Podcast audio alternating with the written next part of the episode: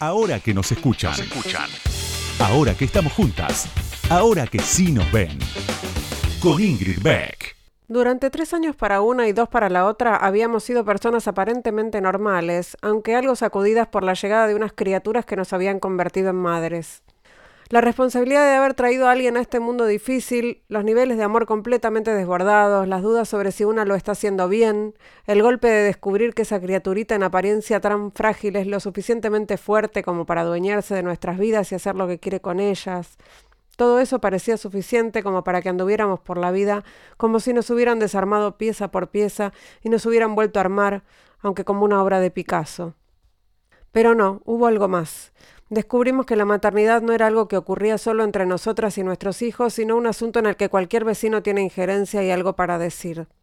La revelación a la que tuvimos acceso juntas y por separado es que la maternidad es un campo de batalla y de discursos cruzados en el que todo el mundo quiere ganar.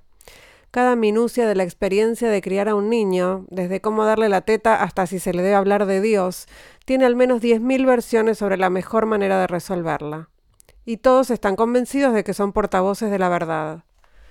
Esta revelación nos condujo directamente a otra, y es que la maternidad es un nuevo estado en el que todos, además de nosotras, por supuesto, depositan grandes expectativas. Cada una de las personas que nos rodeaban a nosotras y a nuestros vástagos, tenían una idea de cómo debía ser una madre y hasta se sentían con derecho a exigirnos que fuéramos diferentes de las que éramos antes, inclusive las amas de casa y esposas perfectas que por supuesto no fuimos nunca. Y todo esto como si no fuera suficiente con lo que una criatura recién llegada a este mundo exige.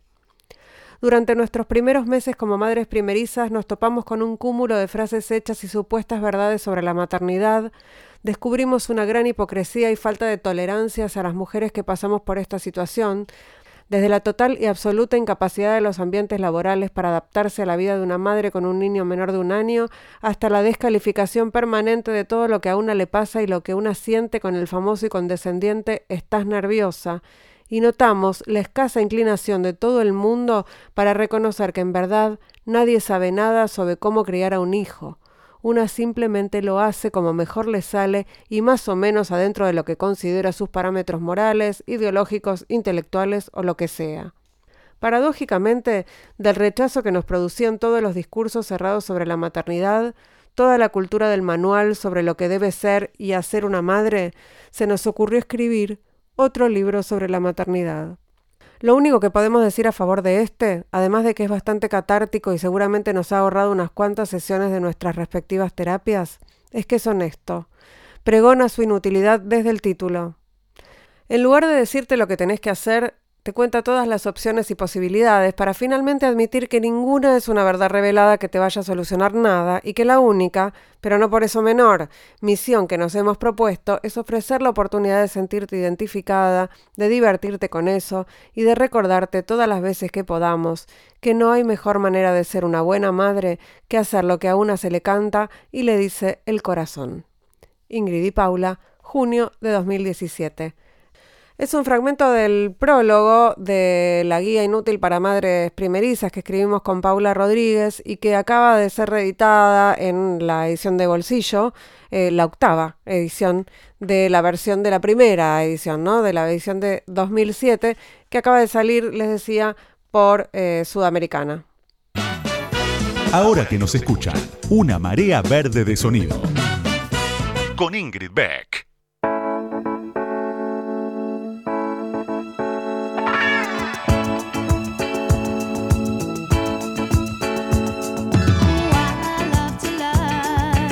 Buenas noches, buenas noches, bienvenidas, bienvenides, bienvenidos a este nuevo capítulo de Ahora que nos escuchan.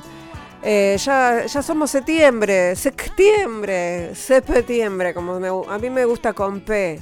No voy a generar una polémica con esto, habiendo tantas otras polémicas posibles. Es septiembre y no se les ocurra decirlo de otra manera.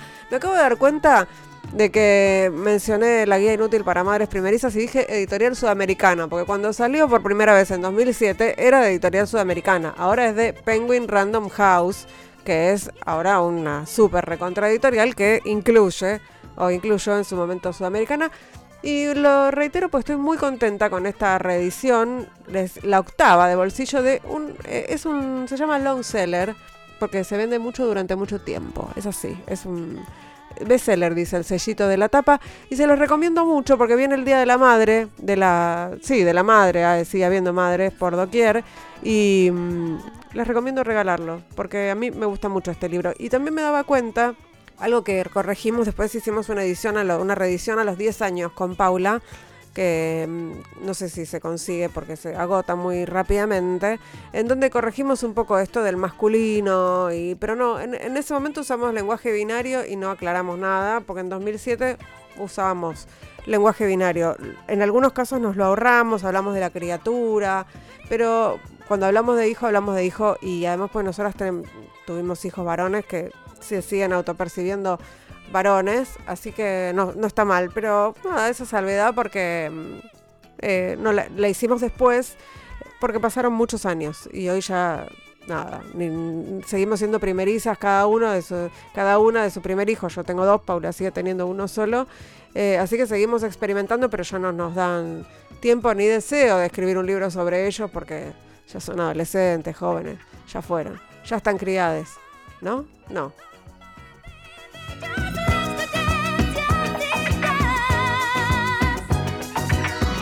Dicho todo esto, en un ratito nada más ya, en instantes vamos a charlar con Carolina Vera. Carolina Vera es eh, licenciada en ciencias meteorológicas, es eh, en la carrera, digamos, en la carrera de ciencias de la atmósfera, es, doctorada eh, en, también ahí en la, en, la en la Facultad de Ciencias Exactas de la UBA. Es jefa de gabinete del Ministerio de Ciencia, Tecnología e Innovación de la Nación y sabe muchísimo, muchísimo sobre cambio climático, sobre, bueno, sobre todo eso que yo no sé nada, ella sabe muchísimo, así que prometo exprimirla ya. Ahora que nos escuchan, ahora que vos me escuchás, te cuento algo más sobre la invitada de hoy. Ahí va. Carolina Susana Vera nació en San Nicolás de los Arroyos el 14 de julio de 1962. Se graduó como licenciada en Ciencias Meteorológicas en la Facultad de Ciencias Exactas y Naturales de la UBA en el 86. Posteriormente realizó un doctorado en la misma universidad y se graduó en el 92 con una tesis titulada Un sistema de asimilación de datos para la región extratropical de Sudamérica. Eh, empezó en la docencia como auxiliar en el 84 y estuvo en distintos cargos hasta ser titular en la Facultad de Exactas en, desde 2021, dice acá. En, investigación ingresó como becaria del CONICET hasta llegar a la categoría de investigadora principal. Desarrolló su trabajo en el Centro de Investigaciones del Mar y la Atmósfera y en el Instituto Franco-Argentino de Estudio del Clima y sus Impactos.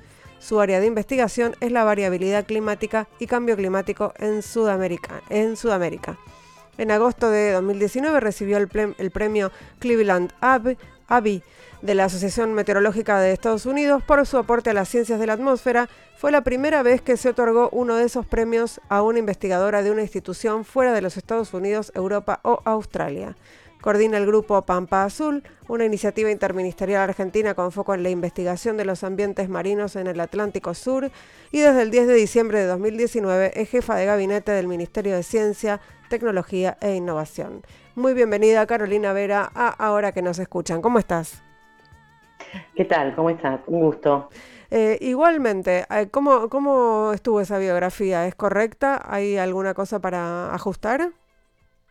Eh, sí, la verdad que dieron mucho detalle de mi carrera. un poquito quizás el tema de la carrera universitaria, ¿no? De la docencia, sí, comencé en el año 84 como auxiliar de ayudante segunda, hice toda la carrera y actualmente sigo siendo profesora titular de la Universidad de Buenos Aires pero obviamente el licencia por estar ocupando el cargo que mencionaste de jefa de gabinete. Claro. Eh, no sé ni por dónde empezar a preguntarte, porque, digamos, eh, eh, pasan tantas cosas en relación con, con el medio ambiente, hoy, hoy, ayer, digo, en estos últimos tiempos, pero da la sensación de que todo se ha puesto más, más, este, más potente o es una sensación para quienes nos estamos empezando, estamos empezando a mirar con atención y, tal vez con, un poco de temor eh, eh, los fenómenos climáticos? Mira, yo creo que es una mezcla, yo diría, de tres cosas. Por un lado, eh, las personas que vivimos en las ciudades, muchas veces estamos como más alejadas, ¿no? de los fenómenos meteorológicos, climáticos, ambientales en general, y eh, solo nos despiertan cuando nos caen encima de la cabeza, ¿no? Pero eh, ocurren todo el tiempo y eso, no, quizás no los percibimos. Eh, y en cambio una persona que vive en el campo está todo el tiempo mirando el cielo, digamos, como que es otra la, vinculación. por otro lado, no hay duda de que por el cambio climático producido por las actividades humanas, este, de los últimos 50 años, eh, ha habido un aumento de la frecuencia e intensidad de lo que llamamos fenómenos severos, ¿no? Fenómenos extremos. Entonces hoy las chances de que cuando llueva, llueva de una manera torrencial o más vigorosa, o una ola de color que sea más calurosa de lo que era cuando éramos chiques, este, es, más probable, ¿no? Pero igual la tercera cosa eh, que quería mencionar es el acceso a la información del impacto de estos fenómenos de escala global, ¿no? Porque eso abruma sabemos tanto de lo que cuando cae, cae lluvia en Wilde como cuando hay un huracán en, Miami o un tifón en Japón, ¿no?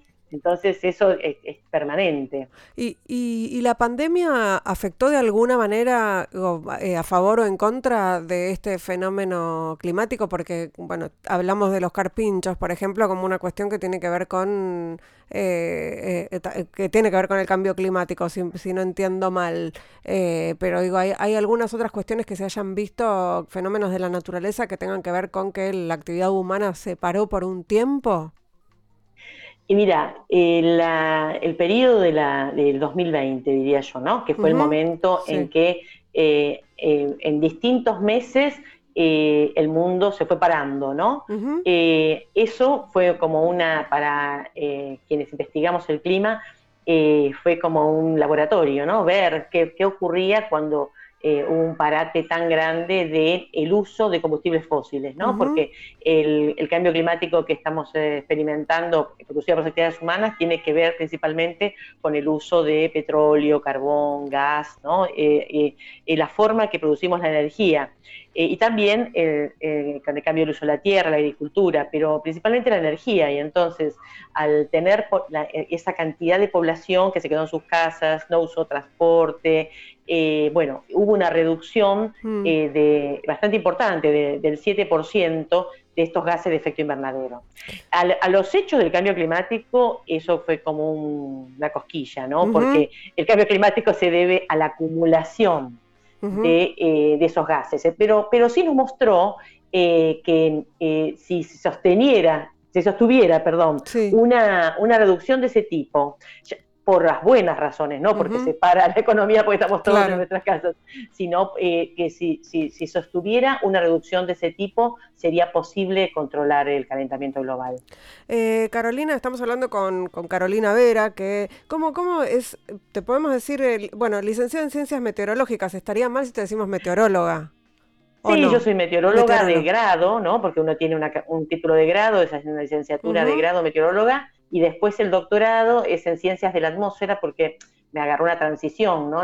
en, estas disciplinas, que, porque meteorología es, más los fenómenos a corto plazo, ¿no? la lluvia, las tormentas, lo que va a pasar mañana en pocos días, pero eh, estamos hablando de, de, distintas dimensiones de la atmósfera y entonces es por eso que se expandieron la, la disciplina, llamarse ciencia de la atmósfera y ya mi doctorado es en ciencia de la atmósfera. Eh, tengo un, fragmento de un audio tuyo de una charla TED de 2014 que me gustaría compartir. Desde chica me apasionaron las nubes y en especial aquellas que dan lugar a rayos, lluvias intensas, granizo. Durante los veranos, en la casa de mis abuelos en San Nicolás, sufría frecuentemente el embate de estos fenómenos. Recuerdo un día en particular en que la conversación sobre la meteorología en la familia tomaba niveles inesperados. El día de Año Nuevo. ¿Dónde hacemos el almuerzo? ¿Sacamos la mesa al patio comemos afuera o comemos adentro? No se imaginan los intercambios entre mi mamá y mi tía por ese tema. Las dos miraban el pronóstico, pero consultaban además otras fuentes de información. Ahí mi madre era la que tenía más herramientas. Salía al jardín, miraba las nubes, y aplicaba sus propias herramientas de pronóstico. Si se escucha el sonido del tren, mañana no llueve. Es, maravillosa la historia del sonido del tren. ¿no? Y, cuántas, cuántas supersticiones y mitos hay alrededor de, los fenómenos meteorológicos. Eh, sí, pero en ese caso no era superstición, ¿eh? te lo puedo explicar. Eh, hay, una base física, lo que decía mi mamá. Ah, dale, por favor, porque pensé que era un mito. No, no, no, porque tiene que ver eh, con la dirección del viento. Entonces, ah, el sonido, sí, es, La, ubicación de la casa de mis abuelos de ese, de ese momento, la casa familiar en San Nicolás, y dónde estaba ubicada, dónde está ubicada la estación de tren de San Nicolás. Y entonces, este, esto indica que si nosotros escuchamos el, el, sonido del tren, venía el viento de una determinada dirección, venía en contra del río, por ejemplo. Y entonces eso eh, tiene un sentido, porque los meteorólogos y meteorólogas eh, analizamos de dónde viene el viento, cómo va la humedad, la presión, y bueno, mi mamá había encontrado ese indicador y estaba correcto. le estaba indicando el sonido del viento que indicaba que por ahí este, no, no, no, se iban a producir tormentas. Eh, me encanta la, cómo, lo, cómo lo contaste, ¿no? Esta fascinación por las nubes, pero eh, de, la, de la fascinación por las nubes a estudiar meteorología, que es una carrera rara, ¿no? Inclusive dentro de exactas, ¿no? Es la más común. Eh, sí, es tal cual, este, es de la que menos este, estudiantes tiene, ¿no? Junto con oceanografía. Quizás esto, eh, por un lado, eso, yo eh, viví, vivo mirando el cielo. Eh, te puedo contar anécdotas del grupo de WhatsApp de la familia. Por favor. Las tormentas de San Nicolás, porque es un grupo que tiene gente que vive en San Nicolás, gente que vive en Capital, entonces cada uno está mirando, pero esto es natural, no es algo que yo motive como meteoróloga. Hay un tema de la familia, hay, hay psicólogos, de cualquier cantidad de profesiones distintas. Entonces mi, prima en San Nicolás empieza a, decir, acá cambió el viento, sacan fotos de las nubes, mi mamá dónde vive, mis hermanos, no, es una cosa impresionante. Todos fascinados por el cielo. sí, sí, sí, sí. Pero podrías, eh, pero podrías haber estudiado astronomía. Claro, tal cual, pero no, el tema es que después en el secundario, a mí la verdad que me gustaba todo, me gustaba hasta poder haber seguido letras, ¿no? Tenía, eh, tengo gustos bastante diversos, pero en el secundario me di cuenta que me gusta, era muy buena y me gustaba la matemática, la física, y además me parecía que había que estudiar menos, ¿no? Porque uno como que, tiene que hacer, como que me parecía que yo, que esos libros, todo eso, no, no iba a poder retenerlos en mi memoria. En cambio, con la matemática y la física, siempre con un lápiz y un papel, vos razonás, ¿no? Y vas sacándolos y estás... Y bueno, pero después me gustaba también lo aplicado. Y ahí, eh, primero leí la guía de UDEVA, la famosa guía de la, de la, Universidad de Buenos Aires, que en ese momento era un libraco, y ahí eh, identifiqué oceanografía y entonces al principio digo, ay, qué lindo, ¿no? Estudiar los océanos, pero acá se estudiaba solo en un instituto que estaba en ese momento en la Marina, del año 79, yo no, iba a ir, mm. ah, no daba, eh, era consciente de que eso no iba a ir por ahí. Y entonces eh, encontré eh, meteorología, que era bastante similar, y porque es otro fluido, ¿no? líquido o aire, y bueno, este, me decidí por ahí y la verdad que sí, este era mi, era mi carrera.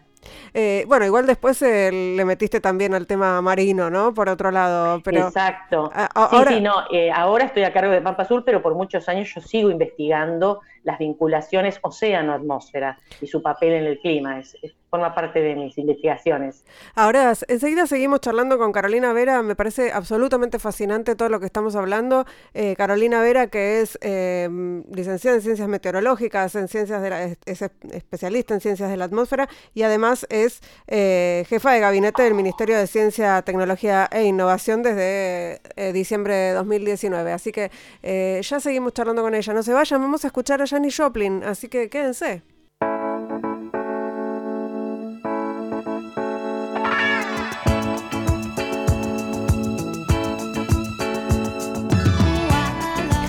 Segundo bloque de ahora que nos escuchan. Estamos charlando con Carolina Vera, eh, estamos hablando del cambio climático, de, la meteorología y ahora quiero hablar también de los océanos. Tengo un montón de temas para hablar con ella. Carolina Vera es, entre muchas otras cosas, eh, jefa de gabinete del Ministerio de Ciencia, Tecnología e Innovación de la Nación. Eh, Carolina, estábamos hablando, bueno, hace un ratito nada más en el, en el primer bloque de, cómo empezaste y, pensaba en lo que le reclamamos siempre, ¿no? A, los meteorólogos eh, que sean adivinos, les estamos reclamando casi siempre, ¿no? Y nos enojamos cuando fallan el pronóstico. Eh, el, pronóstico del tiempo es algo, eh, es, es, evidencia científica, pero no, no es algo que no pueda fallar, ¿no? Y mira, la teoría de caos, eh, si alguna vez escucharon hablar de esa teoría de caos que dice el aleteo de una mariposa en Japón va a generar una, huracán, que es un ejemplo de, el, físico meteorólogo que la elaboró eh, Edward Lorenz, justamente quería mostrar eso, que es que eh, la atmósfera que, tiene desde un desde el aire, ¿no? el, el humo de un cigarrillo hasta fenómenos que dan vuelta al globo, tiene tal dinamismo que eh, al cabo de un cierto tiempo no es, no, es posible predecir este, su comportamiento. Entonces, por eso es en parte caótica y en parte eh, ordenada, eh, predecible. Entonces, por eso los pronósticos nunca van a ser perfectos, porque siempre va a haber una parte que va, a estar limitada, ¿no? Y entonces hay una comunidad enorme en el mundo tratando de ir aumentando esa esa capacidad de predicción y realmente se ha, aumentado mucho.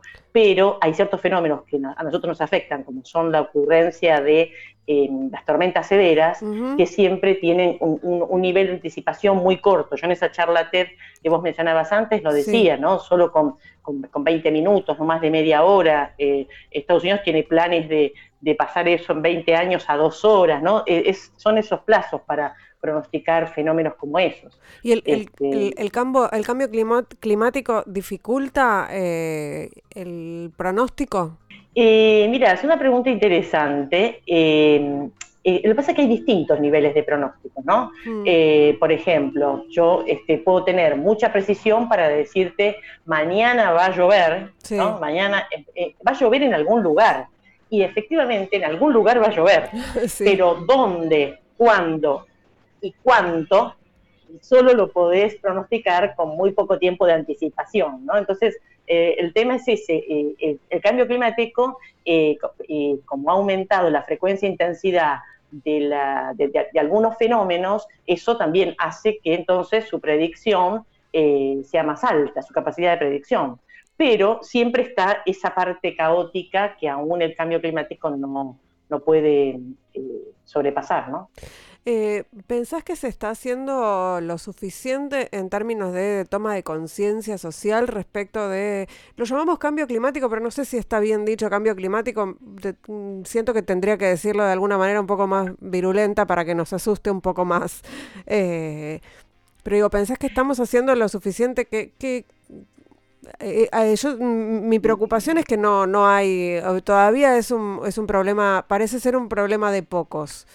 Mira, el cambio climático es eh, el, problema más visible, diría yo, a escala global de los problemas socioambientales que estamos mm. experimentando, ¿no? Porque, bueno, las actividades humanas de diversas formas están alterando eh, las condiciones naturales de nuestro planeta, han estado alterando y están alterando las condiciones naturales de nuestro planeta a un nivel sin precedentes.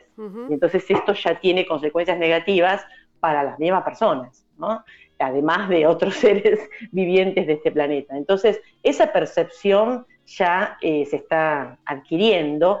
Eh, lo que tiene es que, eh, por ejemplo, si vos este, contaminás un río o, los mismos incendios, ¿no? en una isla, es algo que vos ves, pero lo ves localizado, lejos, ¿no? Eh, en cambio, eh, el, calentamiento global lo está percibiendo todo el mm. planeta. Entonces, eh, realmente en los últimos cinco años, yo creo, se ha acelerado la percepción. Lo que me preocupa a mí es la confusión ¿no? de lo que estamos experimentando y eso también confunde cuáles son las soluciones, las soluciones más rápidas, eficientes. Eh, eh, ¿A qué te referís? ¿A que las soluciones están en manos de los estados o de, la, eh, las dos cosas. Por un lado, que las soluciones son multinivel en realidad, porque no, no alcanza con que un gobierno a escala nacional, un solo país, mm. se, se, se, encare este, este desafío, sino que tiene que ser algo a escala global. no alcanza que un municipio solo, ¿no? Mm. Porque los municipios están en la trinchera de lo que pasa, claro. Eh, donde vivimos, ahí donde se inunda, donde se prende un fuego, claro, eh, pero no tienen la capacidad para necesitan el gobierno nacional para que eso ayude. Pensaba que salvo excepcionalmente, eh, además, las consecuencias del, del, cambio climático, los problemas como una, una, digamos, un río contaminado o un incendio, profundizan además las desigualdades sociales porque suelen afectar a las poblaciones más vulnerables. Exacto. Ahora, eh, ahí vos nombraste dos cosas que son eh, diferentes, pero un río contaminado eh, tiene, está producido por una determinada actividad humana y el cambio climático por otro, pero los, se están mezclando los problemas. Sí. Este, y como vos bien decís, el impacto es una, eh, no, no, no, no solo depende de la amenaza, en este caso climática o ambiental, sino de las condiciones de vulnerabilidad y exposición, se llama, es decir, así lo dice la, literatura, de vulnerabilidad y exposición del sistema que es impactado, ¿no? Entonces, cuán, cuán vulnerable sos puede ser un sistema, eh, las personas, pero también puede ser una planta, puede ser... Eh, eh, otro, otro ser vivo, y la exposición es cuánto vos, eh, eh, ¿no? como persona, yo, puedo, puede haber un aumento, no sé, de, de las, del aumento del nivel del mar, vamos a decir, y si yo vivo en Santa Rosa La Pampa, no voy a estar expuesto a eso, a pesar de que sea vulnerable, ¿no? Por eso está esa, esas dos características. Eh, Carolina, ¿y cómo, cómo estás viendo ahora, eh, porque es un tema súper actual, eh, los incendios que, digamos, por los cuales se están reclamando la, la ley de humedales?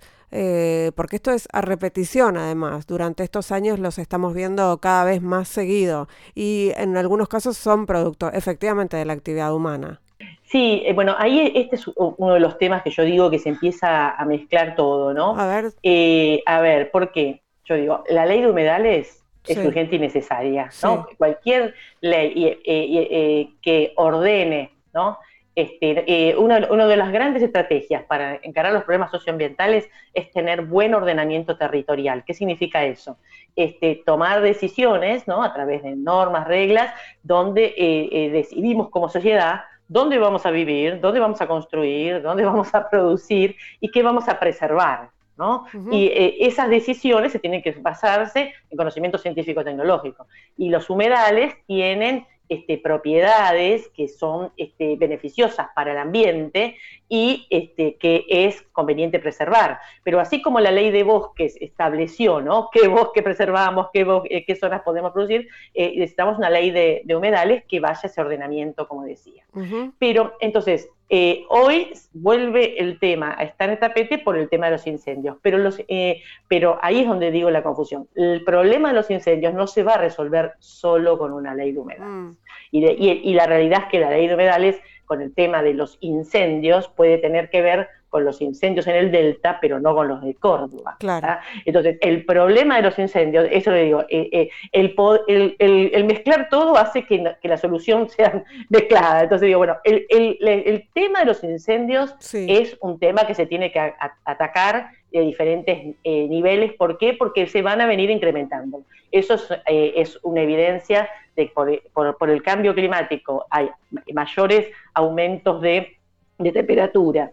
Eh, en algunas zonas eso se combina con sequía, se combina con eh, deforestación, se combina con cambios en el viento. Todos esos son ingredientes para lo que llamamos el ambiente favorable para dar incendios, para generar incendios, ¿no?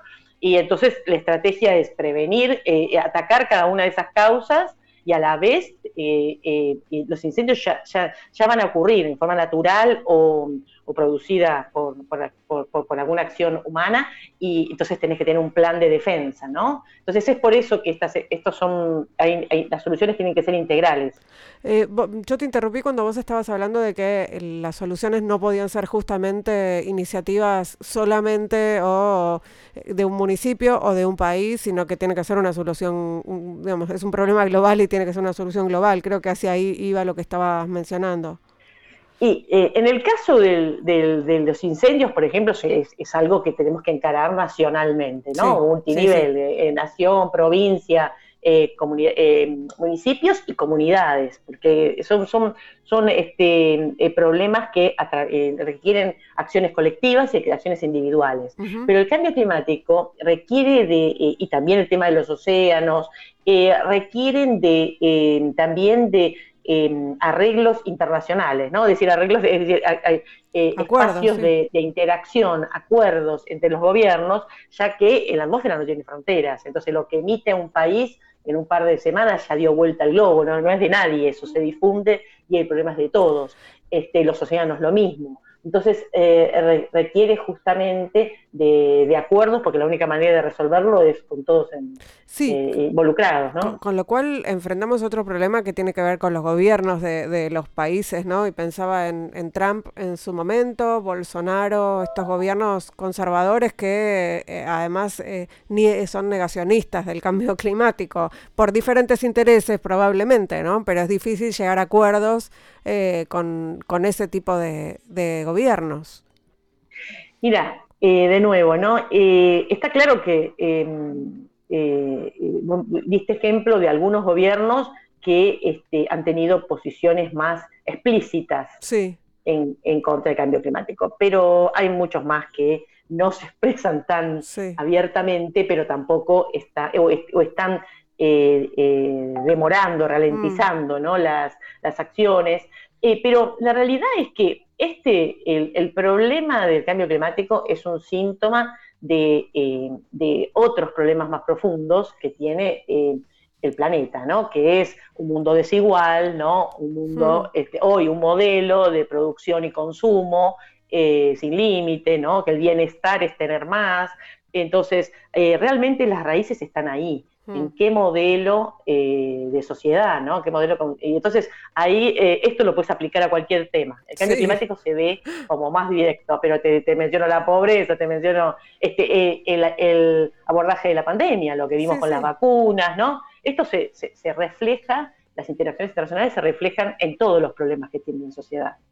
Estamos hablando con Carolina Vera, que es eh, jefa de gabinete del Ministerio de Ciencia de la Nación, es meteoróloga, es eh, doctorada en ciencias de la atmósfera, se dedica a estudiar el clima y se dedica a estudiar también, eh, bueno, cruzada con, con, los ambientes marinos en el Atlántico Sur. y este es el segundo bloque, se terminó este segundo bloque de ahora que nos escuchan. Vamos a escuchar Hablando de escuchar, vamos a escuchar Tuve tu amor de Charlie García y ya volvemos y seguimos conversando un rato más con Carolina Vera. No se vayan. Ahora que nos escuchan, nos escuchan. Entrevistas a mujeres que hicieron, hacen y van a hacer historia. Con Ingrid Beck.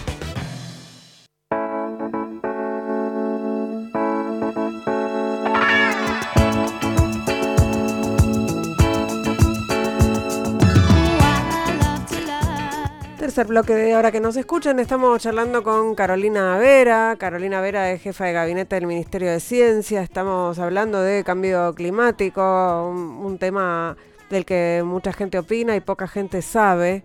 Y, no nos metimos todavía a hablar de, hablamos de desigualdad en muchos aspectos, no nos metimos a hablar de la desigualdad de género. Eh, en, las ciencias exactas podríamos hablar un montón, en la ciencia podríamos hablar un montón. Estuvimos acá charlando también con Ana María Franchi sobre el, sobre el tema, ¿no? La cantidad de investigadoras que están en la base y pocas que llegan a, a los lugares, a los espacios de decisión, algo que se repite en, en otros ambientes. Pero quería preguntarte, Carolina, más específicamente sobre la relación entre los feminismos y, el, y la el activismo ambientalista, que es algo que las, los, jóvenes están mostrando, que hay vinculación y que esas luchas van juntas y me parece que las, las personas más grandes nos quedamos un poco atrás. ¿Cómo lo ves vos?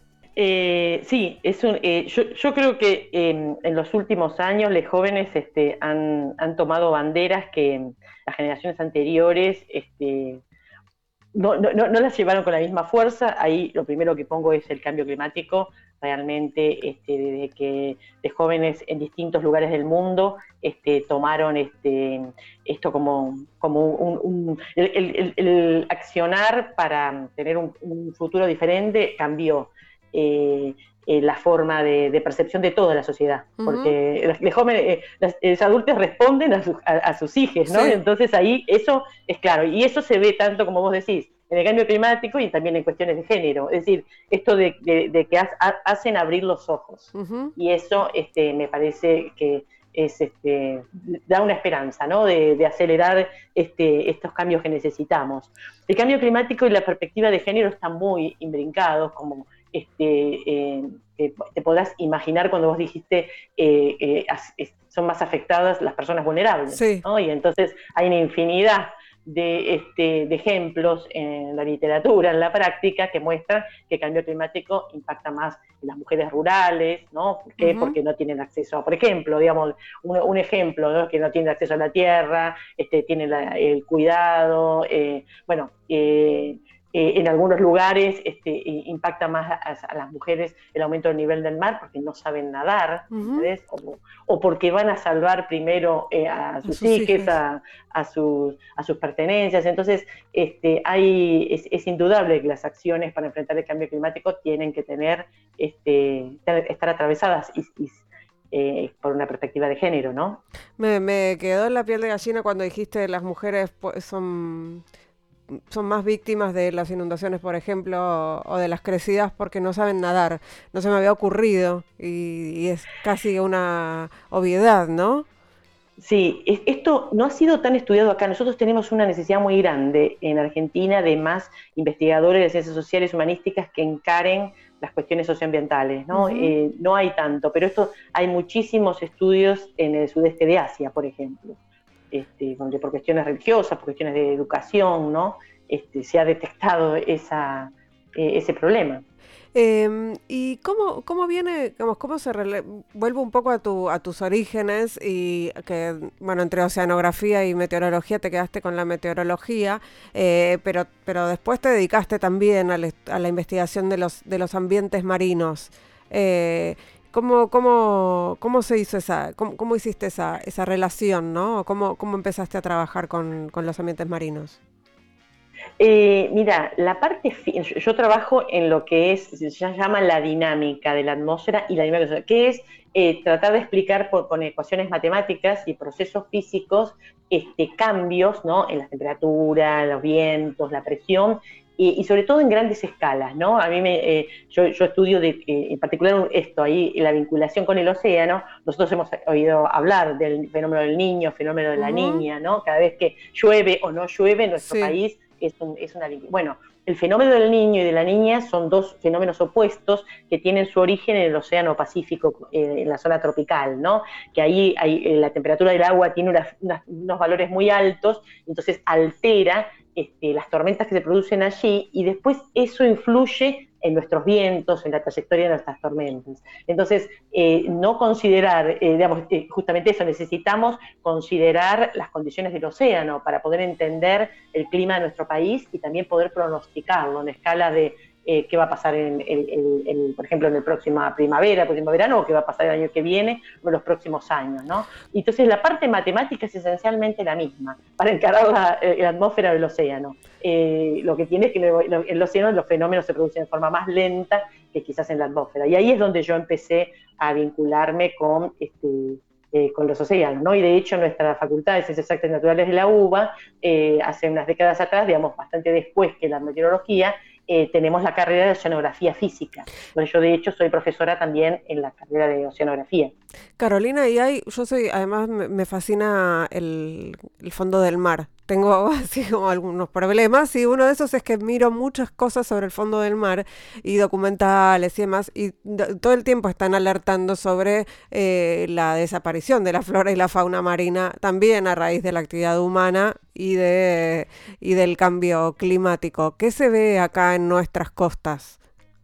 Bueno, ahí este, yo, te puedo decir cuáles son los tres em, factores que están eh, impactando en, la flora, la fauna de, nuestros, de nuestro mar, que uno es el, aumento de la temperatura, eh, eh, la, acidificación, porque los, océanos este, a través del fitoplancton, ¿no? de las plantas del océano, este, absorben dióxido de carbono. Entonces, eh, con, el, con, el, calentamiento global eh, producido por las actividades humanas, están absorbiendo más dióxido de carbono. Y eso hace los océanos más ácidos y eso tiene un impacto muy grande en eh, los ecosistemas. Y, la, y el otro, tercero, que va de la mano, es que están teniendo cada vez menos oxígeno. Entonces, hay, hay, hay, una cierta preocupación de que por un lado las especies están migrando, ¿no? Entonces, porque por el calor, las especies que, que, que tienen, que, prefieren temperaturas más bajas, se están yendo hacia los polos. Esto, si se van ellas, se va el krill, por ejemplo, este, se van los peces que lo comen y eso entonces también está impactando en la pesca artesanal, por ejemplo, de nuestro, de nuestro mar, ¿no? Este, eh, eh, otros ecosistemas que tienen impacto por la por el tema de la acidificación son los corales, tanto los corales de, de, aguas cálidas como los corales de aguas frías. Eh, esos son algunos de los ejemplos que te, podía te podría mencionar. Te estoy exprimiendo, perdón, pero... sí, ya, ahí la parte de ecosistemas te, puedo recomendar excelentes este, investigadoras que te, van a dar seguramente mucho más ejemplo de lo que yo te estoy dando. Pero bueno, trabajamos igual en interrelación. Y no mencioné los, los plásticos y los microplásticos, ¿no? Que se suma también, pero tiene de nuevo mucha más prensa el microplástico, el plástico, que el tema de la acidificación. son todos importantes, pero es, otro ejemplo de, problemas concatenados o combinados. Eh, no quiero dejarte ir sin antes pasarte un audio que tiene que ver con un tema muy actual, que es la bajante del Paraná. Eh, vamos a escucharlo y charlamos un poquito sobre eso lamentablemente es una serie de eventos climáticos desafortunados. Eh, desde el año 2019 hasta la fecha se han dado eh, patrones de variabilidad climática, primero sobre la cuenca del río Paraguay, porque hay que recordar que el Paraná al sur, ¿no? De Corrientes es la suma de, del río Paraguay y del río Paraná que viene de Brasil y del río Iguazú. Entonces, en el 2019 comenzó eh, condiciones de sequía en la zona del Paraguay, del Pantanal, y en marzo, abril del 2020 se sumó en la zona de, de Brasil y eso se extendió luego hacia toda la cuenca del Paraná. Son patrones de variabilidad climática que al principio todavía no sabemos bien a qué se debía en el año 2019, pero en el 2020 sí sabemos que se debió al fenómeno de la niña, ¿no? Y eso hizo ese dramático disminución de las lluvias y, y consecuente impacto en los caudales del río. Otra vez la niña, ¿no? Nunca el niño, siempre. es que el niño trae inundaciones, entonces la este, niña trae sequía. Claro, y, de hecho algunos niños hasta han sido beneficiosos, ¿no? Porque esto de es mayor producción y bueno. Bueno, en este una época todos los huracanes que pasaban por Estados Unidos se llamaban con nombre de mujer hasta que apareció el Andrew, pero en general tienen nombre de mujer. No, no, no, tenía nombre, eh, eh, tenía nombre de hombre o de mujer. Sí, yo alternando. recuerdo, bueno, se ve que me quedaron en la mente grabados los, los, femeninos. Eh, claro. Eh, pero vos sabés que es interesante, que hay, estudios que muestran, no, originalmente eran todos hombres, en algún momento obviamente empezó la alternancia hombre-mujer y después este, ha habido estudios que algunos eh, son controversiales, pero a mí me, me llamaron la atención, que dicen que este, los huracanes con nombres de mujer son percibidos por, eh, por, la sociedad, ha habido casos como menos intensos, entonces ah. la gente tomaba menos acciones y después eran más impactados. Hasta que, hasta que llegó el Katrina y... claro, ahí con Katrina este, se cambió todo, ¿no? Eh, este, perdón, era, era una Volviendo a la bajante. sí, sí, volviendo a la bajante, creo que es uno de esos, esos, fenómenos que, como vos decís, están bien cerquita y nos hacen, eh, nos hacen inevitable darnos cuenta de lo que está pasando, ¿no? Exacto. Bueno, en el caso de la bajante que estamos experimentando y que ha venido ya un tiempo y que lamentablemente va a seguir unos meses más, este, eh, yo eso, eh, yo estoy trabajando como jefa de gabinete, trato, digamos, este, yo siempre comuniqué mucho que, las cuestiones de clima, pero este, en estos momentos estoy, más abocado a otras cosas, pero realmente eh, empecé a comunicar el tema de la bajante porque es, como te decía, es otro ejemplo donde se está comunicando mal un problema y entonces uno atiende la solución eh, piensa en una solución quizás no es la, adecuada, ¿no? En, este sentido, es, esta bajante eh, eh, forma parte de, del clima natural de nuestra mm. zona. Nuestra, en el clima de nuestra región puede producir estas sequías prolongadas. Entonces, no todo tiene que ver con las actividades humanas. Las actividades humanas pueden estar exacerbando el problema. Sí. Pero también es muy antropocéntrico, eh, antropocéntrico pensar que todo lo que pasa en el clima se debe a, a las personas, ¿no? Y que eh, es como oh, quizás frustrante el decir que no puedo controlar la naturaleza, ¿no?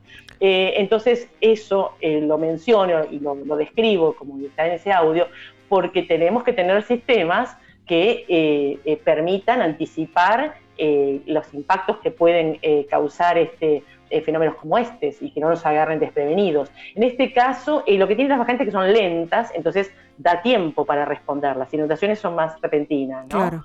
Y entonces en este caso, bueno, hay un comité de emergencia, digamos, hay, hay mucha interrelación entre, entre organismos, pero mm, es eso, tenemos que tener sistemas instalados que, consideren esta posibilidad de fenómeno, ¿no? Vos decís que entonces, digo, para pasar en limpio, que esta bajante del Paraná eh, no tiene que ver, digo, es como si dijéramos que en su momento las inundaciones que se producían en el Tigre eh, tenían que ver con el cambio climático, no es así, son, fenómenos recurrentes y, eh, esperables en, esta, en esta región.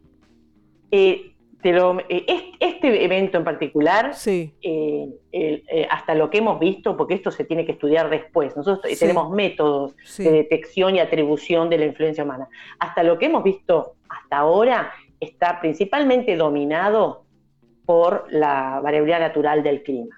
Si el cambio climático tuvo algo que ver, este, no es perceptible, digamos, habría que ver cómo. Porque de hecho en esta zona el, el cambio climático por actividades humanas eh, ha, producido aumento de las lluvias y aumento de las inundaciones. Y no se ha detectado un aumento de las sequías prolongadas como esta. Pero este, como investigadora, te decir, tendríamos que estudiarlo, pero no tenemos evidencias hoy para decir que el cambio climático es la causa principal, no lo es. Eh, sí, y, además eh, me encanta esa respuesta porque es la que me dan también mis hermanos cuando les pregunto algo y quiero precisiones y me dicen, bueno, habría que investigarlo, habría que estudiarlo. Eh, de, cuando no hay evidencia... Esa es la respuesta de, los investigadores y las investigadoras. Carolina Vera, ha sido un placer enorme tenerte en ahora que nos escuchan. Aprendí muchísimo, seguiría exprimiendo tus conocimientos, pero bueno, nunca se dijo, pero el radio del tiempo es tirano, tirane. Así que vamos a, lo vamos a dejar para otra entrevista que ojalá sea personalmente, que ojalá se pueda pronto.